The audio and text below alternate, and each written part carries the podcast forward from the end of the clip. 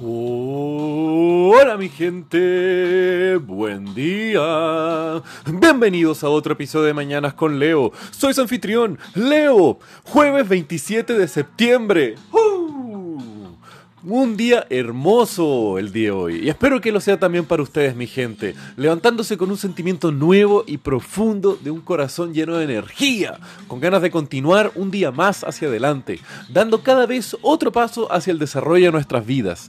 Y son esos pasos que aun cuando sean pequeños pueden ser el camino que tengamos momentos, los pasos hacia atrás, pero no hay que desesperar mi gente. En los golpes en la vida tenemos que recordar que no estamos solos, que no tienes que llevar toda la carga de tu vida en los hombros y que tienes una red de apoyo que muchas veces no nos damos cuenta que está ahí para poder aliviar la carga que nosotros llevamos en nuestro día a día. Sean nuestros familiares, nuestros amigos, nuestras parejas o a veces hasta una mascota con quien jugar, mi gente, puede ser un apoyo y un alivio emocional muy muy fuerte.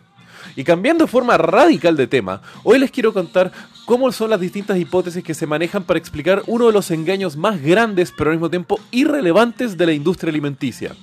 Pero ok, comencemos mi gente. Una pregunta. Todos aquí han comido queso algunas en sus vidas, ¿no? Ok, ok, sí sé, es una pregunta muy básica y lamentable, lamentable para todos ustedes que sufren de intolerancia a la lactosa, pero les quiero hacer otra pregunta. Por lo general, el color de todos los quesos fluctúa entre qué? Un blanco y un amarillo medio dorado, ¿no? Sin contar un tipo de queso, el cual específicamente dice diferenciado y brilla como el sol de atardecer de verano sobre las olas del mar, con esa tonalidad naranja tan fácil de distinguir. Me refiero obviamente a nuestro querido, grasoso y delicioso queso cheddar. Ok, algunas otras variedades de queso también tienen ese color similar, pero hoy solamente hablaremos del cheddar porque fue el precursor de el queso naranjo. Pero bueno, todos sabemos que el queso, ¿qué es, no? Un glorioso y hermoso producto alimenticio creado a base de la materia grasa de la leche de vaca, bueno, o de cabra, de oveja, o a veces hasta de burro. Vi que hay un productor en Serbia que hace queso de burro, muy loco. Pero bueno, el cual es que después del milagro de la microbiología se comienza a fermentar este queso y luego madura y dependiendo del mix de microorganismos que le estamos poniendo y el tiempo de maduración, se generan todas estas distintas variedades de queso de los gloriosos que hemos conocido a través de todo el mundo. Y solo para comparar, los quesos obviamente no van a salirse de esos niveles de color que había dicho. Onda, el blanco nieve de los quesos más frescos hacia lo más dorado y amarilloso de los quesos más grasosos y a veces maduros. Eso sí, voy a sacar de la ecuación el color verde y azul que los quesos ultramaduros tienen, porque técnicamente ese es un color que le entrega un hongo durante un proceso como controlado de putrefacción. Pero bueno, ¿por qué el cheddar es tan distintivo y por qué tiene ese color calabaza naranjo, casi como halloweenesco, tan característico? Bueno, les cuento que no existe un consenso del 100% del por qué el queso cheddar tiene ese color, pero les voy a contar aquí el por qué los productores queseros más o menos, se decidieron en comenzar a pintar sus quesos. Y sí, el cheddar tiene ese color por un colorante. Ah. La primera hipótesis tiene que ver con generar una consistencia durante el año. Esto pues, las vacas producen distinta calidad de leche, ergo distinta calidad de queso, variando en las temporadas que se utilizan. Durante la época más cálida, las vacas tienden a producir una leche con mayor contenido graso por la alimentación y al mismo tiempo por el clima. Generalmente porque hay pastos, plantas, entonces las vacas están comiendo algo mucho más sano y producen una leche de mejor calidad. Mientras que en invierno, entre una mezcla del frío y que posiblemente los agricultores hace mucho tiempo atrás solamente las alimentaban con granos, obviamente la calidad de la leche iba a variar para los agricultores. Entonces, se estima que en Inglaterra, para darle un color más como de queso grasoso de verano y para mantener una consistencia entre el queso de invierno y el queso de verano, distintos agricultores comenzaron a adicionarle colorantes al queso para que tuvieran la tonalidad más dorada del queso de verano. La segunda hipótesis tiene que ver más con una estafa de distintos productores queseros de Inglaterra, donde en el siglo XVII los distintos agricultores habían comenzado a querer diversificar sus fuentes de ingresos, pero a costa de la calidad y de su ética.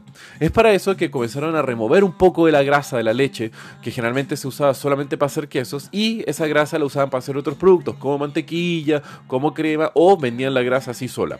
Pero, ¿qué pasaba? Que al quitarle la grasa, obviamente el queso sin grasa es un queso de bajísima calidad y muchas veces se le quita el color y terminan siendo mucho más claros. Entonces, ¿qué hacían estos agricultores? Eh, muy malos ingleses, le adicionaban colorante alto en betacaroteno, muchas veces la semilla del anato o achiote, también conocido. Así, los quesos sin grasa y de mala calidad pasaban como quesos grasosos y mucho más finos. Y la última tiene que ver con la Revolución Norteamericana en los años 1700. La tensión entre las colonias en América y el Imperio Británico fueron cada vez en aumento y comenzaron a boicotear distintos productos que venían del imperio hacia las colonias. Esto llegó a tal punto que eventualmente explotó con lo que es la conocida como la Guerra Revolucionaria Americana. Pero al mismo tiempo, durante ese periodo, los productores queseros de las colonias querían diferenciarse más y más de aquello de sus iguales del imperio, pues obviamente era como un tema muy nacional, de que locos somos las colonias, nos queremos independizar, pa pa pa, soy productor quesero, este es queso americano, no es queso británico, y ya tenían la tradición de adicionar el colorante por todo lo que ya había comentado en las hipótesis anteriores. Pero el tema fue que querían aún diferenciarse más del queso británico. Entonces, para hacerlo de una forma muy visual, comenzaron cada vez a adicionarle más y más colorante para que también los mismos productores, que son los compradores, pudieran ver en el mercado y decir, ah, este queso es de aquí, no es de los británicos feos de allá. Entonces, como la semilla de achiote es, oriunda de América, también para los productores norteamericanos era mucho más barato comprar el colorante para que ellos en Inglaterra. Entonces fueron adicionándole cada vez más y más y más colorante hasta llegar a ese queso tan peculiar. Y bueno, mi gente, con eso quiero dejarlo. El queso es delicioso, es siempre bueno. Bueno, a excepción de que sufran de intolerancia a la lactosa o alérgico a la caseína o alguna cosa así. Pero si el queso no, se no les cae mal, loco, disfrútenlo cómanlo, derrítanlo en sus sándwiches, échenlo a su pizza o cómanlo en cubitos con un poco de vino, porque gente, el queso es amor, el queso es vida. Así que con eso espero que tengan un muy buen día. Los quiero mi gente. Besos.